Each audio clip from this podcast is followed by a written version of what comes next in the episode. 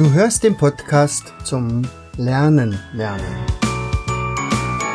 Von und mit Jens Vogt, Leiter der Akademie für Lernmethoden. Bring dein Hirn zum Leuchten.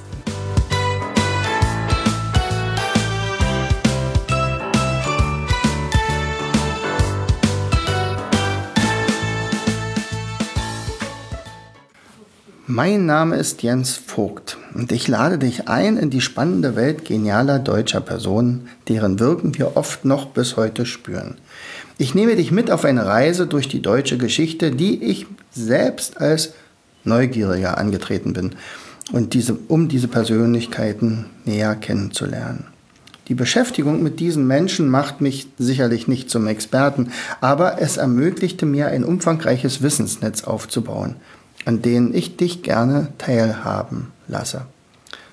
Das Wesentliche an meiner Recherche habe ich, wie bei mir üblich, in Mindmaps gepackt, die mein genialer Illustrator Walter Jacobs mit wunderbaren Bildern illustrierte. Anekdoten, Stories zu diesen Personen allerdings finden sich eher in diesem Podcast wieder. Dazu wünsche ich dir viel Spaß. Da ist er wieder, euer Jens. Herzlich willkommen zu einer weiteren Episode aus unserem Podcast Bring dein Hirn zum Leuchten. ähm, heute mal wieder eine Persönlichkeit vorgestellt, also aus der Reihe Persönlichkeiten aus Deutschland. Und heute geht es um eine, ja, eine Person, die, wo man sagt, die ist ziemlich zwiespältig zu betrachten. Also als wenn sie zwei Leben gehabt hätte. Also auf jeden Fall erstmal wieder in Richtung Hochbegabung. Andererseits hat sie tatsächlich jedenfalls in unserem Bereich hier, im, ja eigentlich auch im europäischen Bereich, doch deutliche Veränderungen gebracht. Ein Mensch, der seine Hunde mehr liebte als seine Frau, ein Mensch, der nicht König werden wollte, sogar äh, geflohen ist von seinem Vater äh, und als Strafe eine, also eine Strafe bekommen hat, die man äh, sich nicht vorstellen kann. Also ähm, das waren halt andere Zeiten damals. Also die Rede ist vom alten Fritzen. Das heißt also eigentlich war er ja zu Anfang nicht alt. Da war es halt Friedrich. Friedrich, später dann Friedrich der Zweite. Also Friedrich oder auch Friedrich der Große. Äh, und ich sagte ja vorhin ähm, eingangs, dass er tatsächlich so, als wenn er zwei Leben gelebt hätte. Und das eine Leben ist halt äh, die Kindheit und seine Jugendzeit. Ähm, in der Kindheit wurde er von Anfang an gedrillt. Sein Vater, äh, der äh, Friedrich Wilhelm I., das ist der sogenannte Soldatenkönig, der hat also eine Armee aufgebaut, hat übrigens aber kaum Kriege geführt. Ja, also er hat die preußische Armee groß gemacht, also vielleicht die langen Kerls, ähm, sagte noch was. Und tja, und dann hatte er eine, na, sagen wir mal, nicht sehr glückliche Kindheit. Und zwar so, dass er seine, seinen Vater also regelrecht gehasst hatte. Er wollte ähm, überhaupt nichts mit Militär zu tun haben. Und der Vater hat genau das Gegenteil gemacht. Sagt, du wirst mal König, also musst du auch ein Soldatenkönig werden und du musst von Anfang an Uniform tragen. Und ja, also er wollte im Prinzip schon als Kind aus ihm einen Soldaten machen. Naja, und da hat er natürlich versucht, bei allen Gelegenheiten irgendwie auszubrechen. Das heißt, ist ihm natürlich kaum gelungen. Also er hatte auch sehr viele Geschwister, ähm, hatte aber zwei besonders lieb. Es war einerseits dem Bruder Heinrich und die Schwester Wilhelmine. Und ähm, seine Mutter, die fand er allerdings sehr gut und, und, und hat sie verehrt und, und geliebt. Sophia Theresa, äh, Dorothea von Hannover, genau. Ja, und äh, natürlich als Adelssohn und hochbegabt äh, kriegte er natürlich die beste Bildung, die man sich so vorstellen konnte. Also man sprach damals auch am Hofe eher Französisch als Deutsch. Das galt eben als Gebildeter. Er wurde ausgebildet in Kriegskunst, er wurde ausgebildet in Staatsführung und Ökonomie. Also da war er auch ein sehr, sehr guter Schüler. Ähm, aber eigentlich war er ein Künstler. Also eigentlich war er ein Schöngeist, hat also Gedichte geschrieben und tolle Briefe geschrieben und hat auch äh, immer schon äh, früh jedenfalls äh, Querflöte gespielt. Ähm, ja, aber das war alles nicht im Sinne des Vaters und äh, ja, hatte eine ganze Weile noch eine Möglichkeit gehabt, so ein bisschen dem zu entfliehen. Also normalerweise war ja der Sitz in Berlin im, im großen Schloss, das jetzt wieder aufgebaut wurde. Also äh, in der Nähe vom Dom. Äh, und damals ähm, ja, lebte also die Familie von Friedrich dort. Und ähm, dann hatten sie aber ein, ein, ich weiß nicht, ob es ein Jagdschloss war in Rheinsberg. Und dorthin flüchtete er mehr oder weniger und traf sich dort mit Intellektuellen, philosophierten miteinander. Ähm, und ja, hatte ganz, also da konnte er sozusagen so ein bisschen äh, sich ausleben. Ähm, Allerdings unter seinem Vater war das weiterhin also kaum möglich. Also er hatte immer wieder Restriktionen zu äh, erleiden. Und irgendwann sagte er zu seinem allerbesten Freund, dem von Katte, du weißt was, ich hau ab. Also ich, ich werde einfach flüchten und ähm, raus aus Preußen. Ich halte das hier nicht mehr aus und ich, ich fliehe wahrscheinlich wollte er nach in die Schweiz oder in, äh, nach Frankreich. Und dann sagte der von Katter also auf keinen Fall, überleg doch mal, du bist ein Königssohn. Das heißt also, du wirst äh, mal König, wenn dein Vater stirbt. Du, du musst dann den, den Preußenstaat übernehmen. Und äh, sagte, nee, das, das, ich will ja das alles gar nicht. Ich will, ich will mich ausleben. Ich möchte ähm, meine Musik pflegen und ich möchte Gedichte weiterschreiben. Ich habe überhaupt gar keinen Drang, irgendwie sowas zu machen. Und er sagt, los, komm mit. Und er sagt dann, nee, ich komme auf keinen Fall mit. Also das, das bleibt lieber hier. Und irgendwann sind sie dann, ähm, ist, ist Friedrich mit dem König dann da tatsächlich ähm, auf Dienstreise gewesen, in einem anderen Fürstentum wahrscheinlich oder so. Und ähm, dann ist er bei Nacht und Nebel einfach abgehauen ähm, und ist von den Soldaten seines Vaters äh, gefangen genommen worden. Er wurde ins Gefängnis gesteckt, muss man sich auch mal vorstellen. Nicht? Also der Königssohn wird ins Gefängnis gesteckt, das war in Küstrin. Und da ja nur klar war, dass, dass er niemals von alleine auf diese Idee gekommen wäre, hatte man gesagt, also der von Katter hat den garantiert angestiftet und er wird also genauso ins Gefängnis gesteckt, ins Zuchthaus und, und in den Kerker. Und das hat man dann auch getan und äh, dann musste man überlegen, äh, was man den, mit den beiden macht. Und der Vater war ganz, wusste ganz klar, also äh, ja, das ist, ist äh, Desertation. Er hat ja das, seinen Staat wie so eine Armee bezeichnet oder angesehen und, und demzufolge war ja klar, was steht auf Desertation? Todesstrafe. Also muss er meinen, seinen eigenen Sohn töten lassen. So, und den von Katana sowieso. So, und dann sind also Diplomaten auf ihn zugegangen und gesagt, Mensch, das, das geht so nicht. Also lieber König, also stell dir mal vor, das ist dein, dein direkter Nachfolger. Also sicherlich, du hast noch ein paar andere äh, Kinder, aber zum Beispiel ja auch den Heinrich. Aber das ist nun mal der, der, der es dann wirklich am besten machen könnte. Du kannst ihn ja erziehen irgendwie, äh, dass er das nicht nochmal macht, aber lass den am wirklich leben. Also das, das wirft kein gutes Licht auf dich äh, wenn du deinen eigenen Sohn hinrichten lässt. Ja, und dann hat er sich eine perfide Idee ausgedacht, also hatte er eine perfide Idee und hat gesagt, okay, dann strafe ich ihn ein bisschen anders. Und zwar hat er dann nur den Freund köpfen lassen und dafür gesorgt, dass er dabei zusehen musste. Also der Friedrich wusste, ich habe was Falsches gemacht und dafür muss mein liebster Freund sterben. Also ich denke mal, der von Katte war auch sein, tatsächlich sein Geliebter, denn mittlerweile ist ja äh, bekannt, dass äh, Friedrich der Große homosexuell war. Ähm, das heißt also, er hatte keine Affirmation, also keine äh, Beziehung zu Frauen und, das war für ihn suspekt. Und, und nun ist sein geliebter Freund äh, vor seinen Augen hingerichtet worden. Also in diesem Fall, ich glaube, das wäre wohl jedem so gegangen, zerbricht was in einem. Und äh, für ihn war sozusagen die Welt dann erledigt.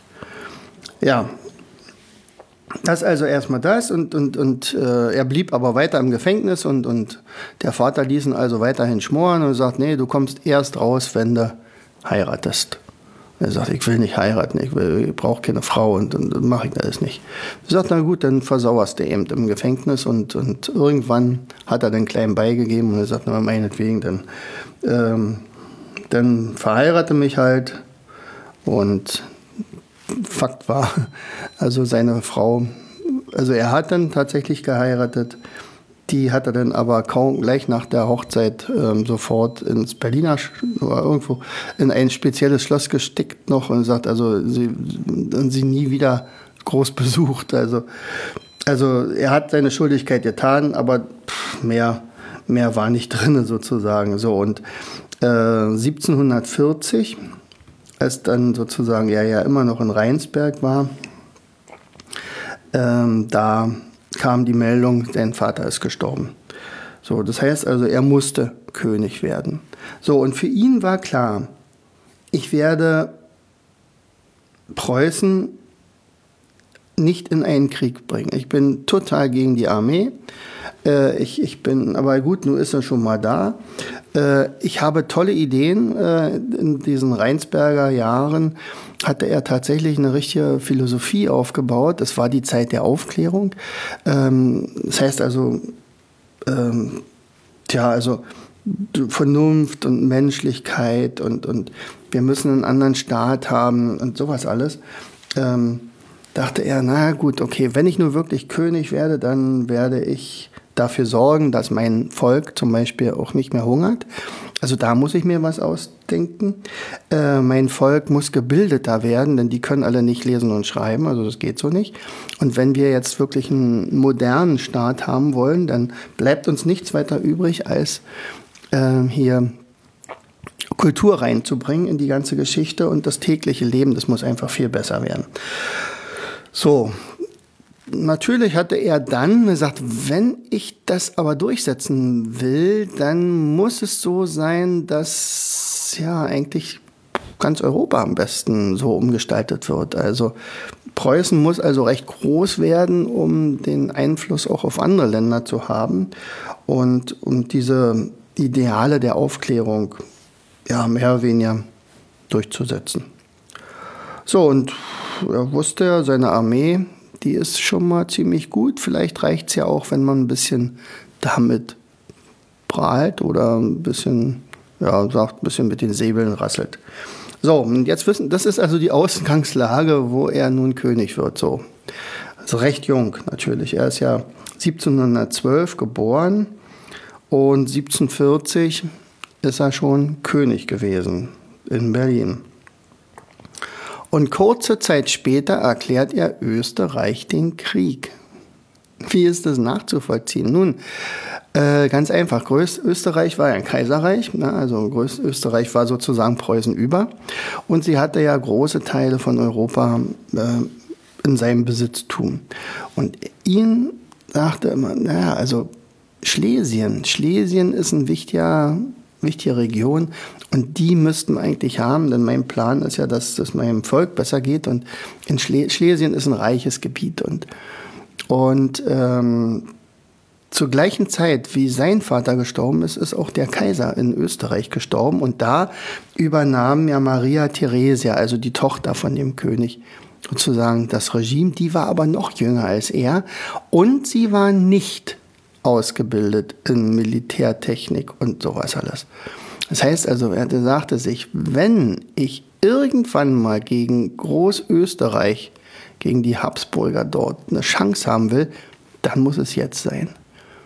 Und deswegen begann er tatsächlich einen Krieg zu einer Zeit, die eigentlich überhaupt gar keiner erwartet hatte, nämlich im Winter.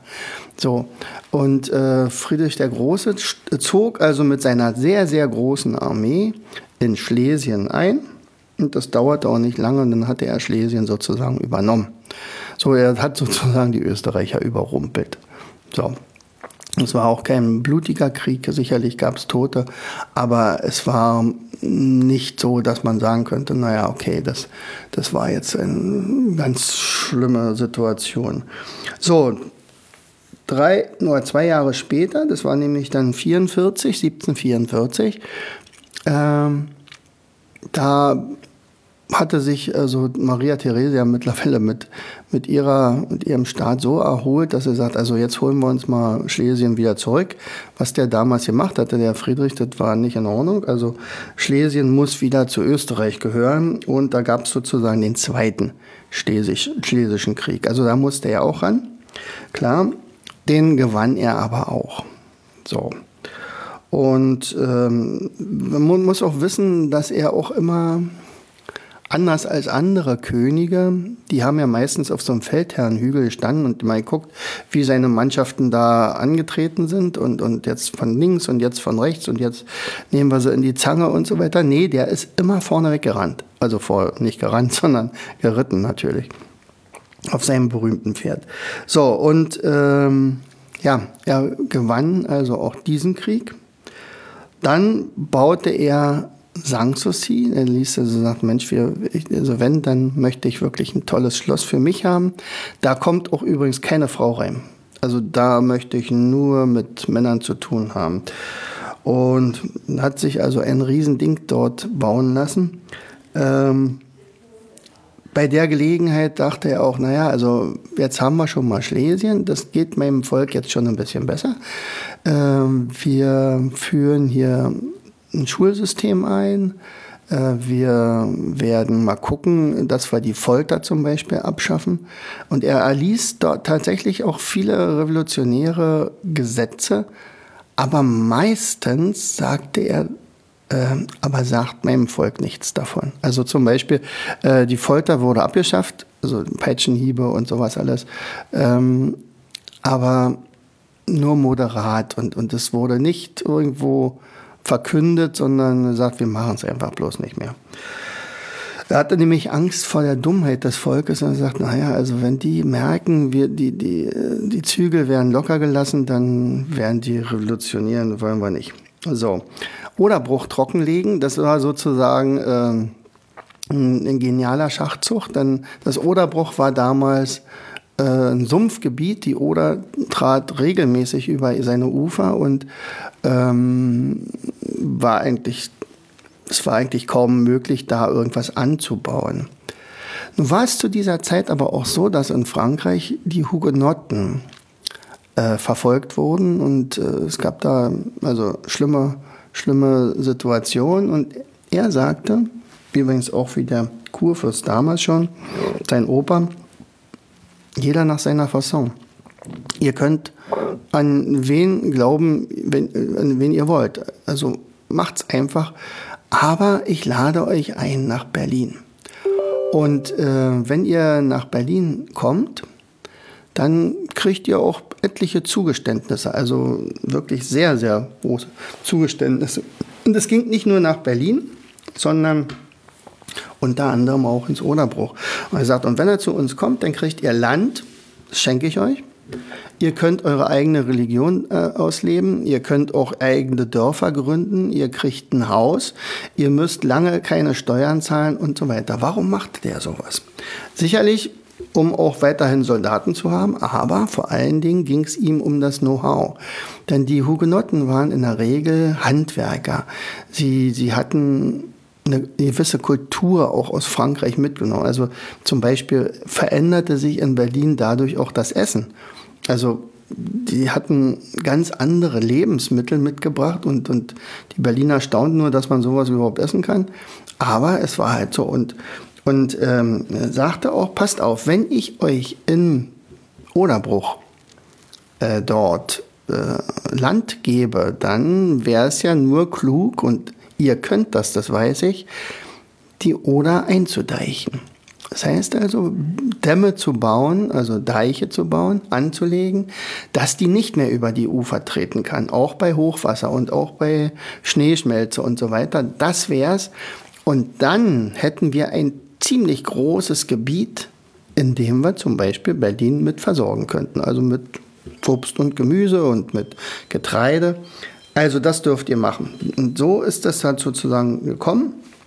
Er hat dann auch ähm, ähm, Seide produzieren lassen äh, durch, ich glaube, ich weiß nicht, ob das über Friedrich war, aber auf jeden Fall kommt ja, ist ja diese Geschichte mit der äh, Schmuggelgeschichte mit den Seidenraupen und er ließ dann Maulbeerbäume anpflanzen und äh, diese Maulbeerbäume sind wiederum die, das Futter sozusagen für die ähm, Seidenraupen und diese Seide brauchte er unter anderem für, ja, zum Beispiel für Uniformen und sowas. Naja, so, dann, ja, dann dachte er, naja, okay, jetzt habe ich meine Armee so gut ausgerüstet und, und es läuft ja eigentlich alles ganz gut, Sanssouci ist. Ich, ich habe auch angefangen, meine äh, Stadt Potsdam, äh, das war ja dann seine neue Hauptstadt ähm, auszubauen wie eine Kaserne. Das heißt also, er hat dann tatsächlich um Potsdam herum eine riesenhohe Mauer bauen lassen. Und zwar deswegen immer, wenn, wenn er, also in dem Moment, also ab dem Siebenjährigen Krieg zum Beispiel, ähm, hatte er natürlich auch Gefangene genommen und die Gefangenen mussten dann nachher in der Armee, in der preußischen Armee dienen. Und damit die über Nacht nicht abhauen, hat er tatsächlich also eine riesenhohe Mauer rings um Potsdam bauen lassen. So, aber ich habe jetzt schon einen, einen Krieg erwähnt und zwar der war dann 1756 war das Jahr, als Mozart geboren wurde, fällt mir gerade ein. Genau. 1756 ähm, dachte er, ach naja, das hat ja damals ganz gut geklappt mit Schlesien, also jetzt schnappen wir uns mal noch Sachsen. Sachsen wäre eigentlich auch eine nette Sache, das war damals, ich glaube, äh, August der Starke. Und die nehmen wir uns mal auch ein. Was er nicht ganz so bedacht hatte, war, dass also die Russen mittlerweile mit Sachsen ja äh, verbandelt waren. Also das heißt also, er kämpfte dann nicht mehr an, einzeln nur gegen Sachsen, sondern er hatte plötzlich mehr Leute gegen sich, als er dachte. Und das war auf keinen Fall so ein Handstreich wie in Schlesien, sondern es war deutlich aufwendiger. Und es stellte sich raus, also das wird ein Krieg, der deutlich länger dauert. Am Ende dauerte er sieben Jahre und es war auch ein Krieg, in dem eigentlich Friedrich der, ja, damals noch Fried, immer noch Friedrich der Zweite, also die totale Niederlage erlebt hatte. Das ist nämlich, also einerseits die schwere Niederlage bei Kunersdorf, ich glaube, das war auch die Zeit, also der, die, die Schlacht, ähm, als er eigentlich tödlich verwundet wurde, aber seine Tabakdose hat wohl so einen, so einen Pistolenschuss aufgehalten. Und dann 1762, das war also kurz vor dem Kriegsende, ähm, hatte er dann ähm, nach einer großen Schlacht, also wirklich gegen die Russen komplett verloren und er wollte sich an dem Abend, wo er sagt, dass okay, also morgen ist dann endgültig der letzte Angriff von den Russen. Äh, er sagt, ich, ich bringe mich jetzt um. Und sein Adjutant hat er gemeint, das soll er mal lieber nicht machen. Man weiß ja nie. Und am nächsten Tag äh, meldet der Adjutant, die Russen, die sie ja eingekesselt hatten, waren weg. Er sagt, das, das kann nicht sein. Also die, die brauchen ja bloß noch einen Ausfall zu machen und wir haben überhaupt keinen einzigen Soldaten mehr und wir, wir werden alle sterben. Er sagt, nee, das ist wirklich weg. Und ähm, also wenn die Legende stimmt, die ich gehört habe, war dann also zu der Zeit so, dass also der Kriegsherr, der Sohn der Zaren war, die damals auch gestorben war. Und äh, er sagte, er kriegte also die Mitteilung, du bist jetzt der Zar. Und er sagte, okay, ich bin jetzt der oberste Feldherr, ich bin der oberste Landesherr von Russland und ich bin ein großer Fan von Friedrich den Großen mit seinen Ansichten und so weiter. Und ich ziehe meine, äh, meine Truppen ab und tatsächlich zog er dann nach Russland zurück. Er beendete sozusagen eigentlich im, also in einer Situation, wo man eigentlich, also es steht 6 zu 0 für Russland und, und äh, sagt, okay, ich überlasse dir den Sieg. Also du hast gewonnen, ich gebe auf. Fünf Minuten vor Spielende so ungefähr. Äh, hört sich natürlich jetzt so an, nicht? Also Friedrich zog dann tatsächlich mit seinen übrig gebliebenen Soldaten in Berlin ein und wurde als der Sieger gefeiert. Er ließ sich aber nicht feiern. Ähm, ich glaube, das war auch noch so, wo die gibt es ja auch noch so eine Anekdote, wo dann seine Frau ihm dann entgegenkommt und sagt, oh, ist so glücklich, dass er lebend da rausgekommen ist und äh, sagt, naja, ganz schön fett bist du geworden in der Zeit. Das war so die, der einzige Satz und dann ist er zu seinen Freunden zum Rauchen gegangen. Irgendwie so, das war's. Naja, äh, Friedrich der Große halt. Ach so, der, da, ab da galt er als Friedrich der Große. Also eigentlich hätte er durch diese Sache auf jeden Fall nicht Friedrich der Große heißen dürfen. Aber nun hieß er nun mal so. Ja, ähm, 400.000 Tote auf preußischer Seite. Unfassbar. Schlimme, schlimme Zeit. Äh, siebenjähriger Krieg. Das hat er so nicht vorhergesehen. Es war ja dann auch so, dass er selber dann auch in, in Russland also eine ziemlich große Niederlage hatte. Naja, aber kaum war das dann vorbei, begann er also mit dem Bau von Kanälen, nicht? also der Oder-Havel-Kanal zum Beispiel, denke mal, der ist, glaube ich, auch auf seinen, seine Sache gewachsen und so weiter. Dann wurde das neue Palais in Potsdam gebaut, ähm, er hat die Leibeigenschaft abgeschafft und, und, und. Ähm, Irgendwann war auch noch mal so eine Aufteilung von Polen 1772. Also Preußen erhielt dann Westpreußen, Netzedistrikt und das Ermland. Ja, und dann, naja, sagen wir mal, ziemlich zum Schluss seines Lebens ähm, war dann Potsdam zu Ende gebaut. Also es war ein Gesamtkunstwerk. Und 1786 ist er dann 74-jährig in dem Sessel gestorben. Also wenn ich das meinen Schülern erzähle zum Beispiel, sagt also muss euch mal vorstellen, ähm, man, man, sieht immer die Bilder von ihm nicht, aber zum Glück gibt es da kein, äh, kein Geruchsfernsehen oder so. Äh, denn es war damals nicht üblich, sich zu waschen und sich die Zähne zu putzen. Also es muss ganz, ganz schlimm gestunken haben, auch wenn, wenn sie sich dann immer eingepudert haben und so weiter. Ja, was hat er uns vererbt? Also in jedem Fall sehr viele Kompositionen. Äh, also er war ja ein Querflötenspieler und er hat tatsächlich wirklich jeden Tag eine Stunde lang geübt, auch während des Krieges. Also es war dann irgendwann mal, dann durfte er nicht gestört werden abends, Krieg war zu Ende, man, man kämpfte ja eh nur so lange, wie man sehen konnte. Und dann war erstmal der Tag zu Ende und dann hat er seine Flöte genommen und hat dann dabei meditiert sicherlich. Er hat auch eine ganze Menge geschrieben. Äh, Knobelsdorf war ja sein Architekt. Über Knobelsdorf könnte man sagen, okay, also alles, was Knobelsdorf damals gebaut hat, das ist ja im Prinzip durch seine Sache geworden. Er hat uns das, ähm, das Schulsystem äh, das bis heute kaum sich verändert hatte, geschaffen. Also die Religionsfreiheit hatte ich schon genannt. Folter abgeschafft hatte ich genannt. Er war tatsächlich, hat es geschafft, dass Preußen also Großmacht wurde mit riesiger Armee.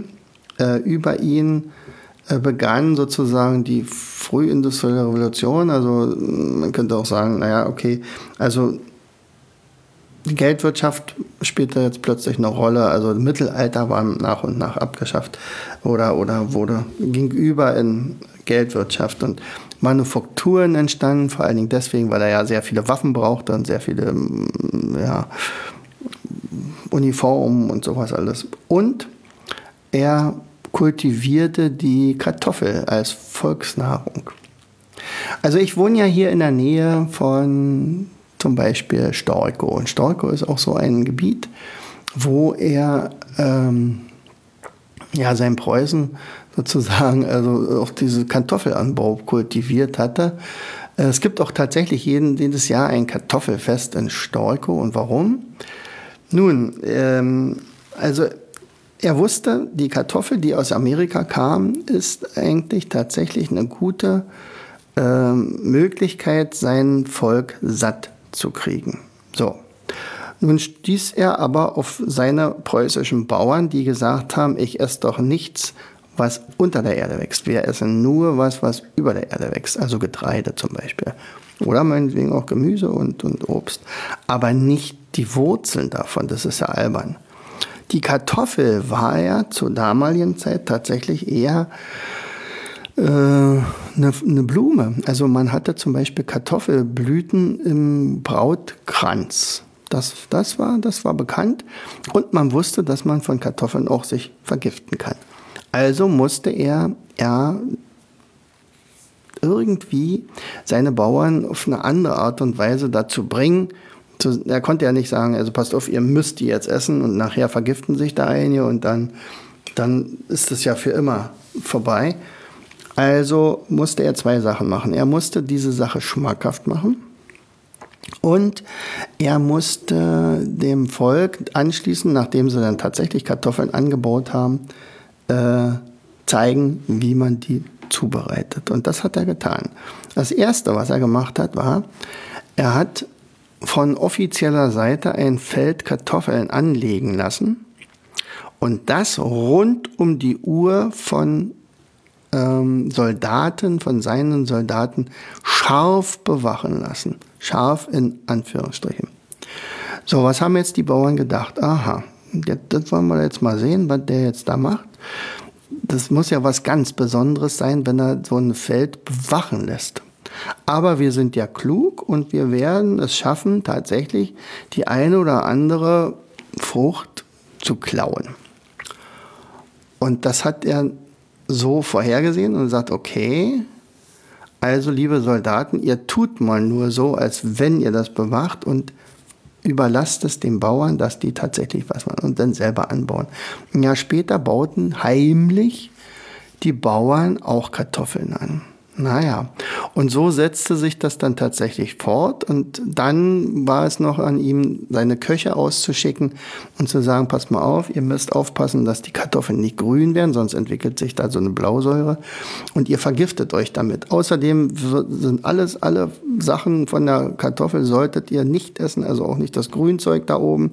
Das ist wirklich giftig. Aber die Kartoffelknolle, solange sie nicht ins Licht kommt, ist absolut genießbar. Und ich zeige euch mal, was man damit alles so machen kann. Nicht? Also Kartoffelbrei oder ja, vielleicht hat er ja auch Pommes frites erfunden. Daher der Name, der alte Fritz. Nein, das war natürlich ein Spaß. Aber ansonsten, äh, Kartoffelgerichte waren ab dem Zeitpunkt tatsächlich dann äh, sehr angesagt. Ja, so viel zu dem sehr widersprüchlichen äh, Herrscher aus Preußen, den natürlich äh, vor allen Dingen die Südländer aus Deutschland etwas weniger kennen als wir, aber ich glaube auch bei uns hier oben in Brandenburgischen, im Preußen, im Urpreußen, ähm, haben viele Bewohner nicht mehr so ganz so viel Wissen über diesen, doch über diese Persönlichkeit. Vielleicht nur noch mal sein Ende. Er starb ja dann mit äh, 74 und ähm, mit ihm wohl auch, also wurden auch seine beiden Hunde dann begraben. Heute, äh, wenn man also nach Potsdam in, in, äh, geht, um das, das Grab mal zu sehen, da leg, liegen, liegen immer wieder Kartoffeln oben drauf. Also das ist schon so eine Tradition. Ähm, tatsächlich ist es aber so, dass seine ganzen Ideen, mit der Religionsfreiheit und Pressefreiheit und alle, jeder ist vor dem Gesetz gleich und die Abschaffung der Folter und so weiter. Von seinem, er hatte ja keine eigenen Kinder, wie auch, wenn er seine Frau nicht anrührte, ähm, wurde von seinem Neffen, dem Friedrich Wilhelm II., alles wieder zurückgefahren. Und das war natürlich sehr traurig, aber das hat er ja selber nicht mehr mitbekommen.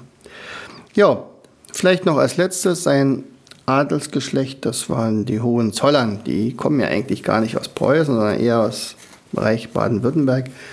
Ja, aber das war halt die, ja, das, was ich so über Friedrich den Großen mir nach und nach erarbeitet habe. Ja, hoffe, das meiste davon stimmt. ja, also, äh, vielleicht guckt da mal, was ihr sonst so von Friedrich noch so gehört habt. Also, dann wünsche ich euch noch einen schönen Tag heute. Herzlichst, euer Jens. Du findest das Mindmap zum Thema unter www.mindmaps-shop.de. Mich würde interessieren, wo ist dir das Thema von heute schon mal irgendwo begegnet? Was war für dich neu? Was hat dir die Episode oder sogar das Mindmap Neues gebracht? Schreib doch am besten unten in den Kommentar dein Feedback. Ich würde mich freuen. Und damit du keine weitere Episode verpasst, abonniere gleich meinen Kanal. Herzlichst, dein Jens Vogt. Du hörtest den Podcast Das Lernen lernen. Bring dein Hirn zum Laufen. Von und mit Jens Vogt, Leiter der Akademie für Lernmethoden. Gerne lade ich dich ein, uns auf unserer Seite zu besuchen. Klicke einfach auf www.afl-jv.de.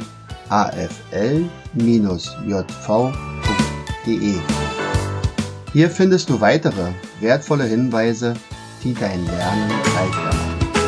In unserem Shop www.mindmaps-shop.de wirst du viele praxiserprobte Produkte rund ums Lernen finden. Bis zum nächsten Mal. Dein Jens.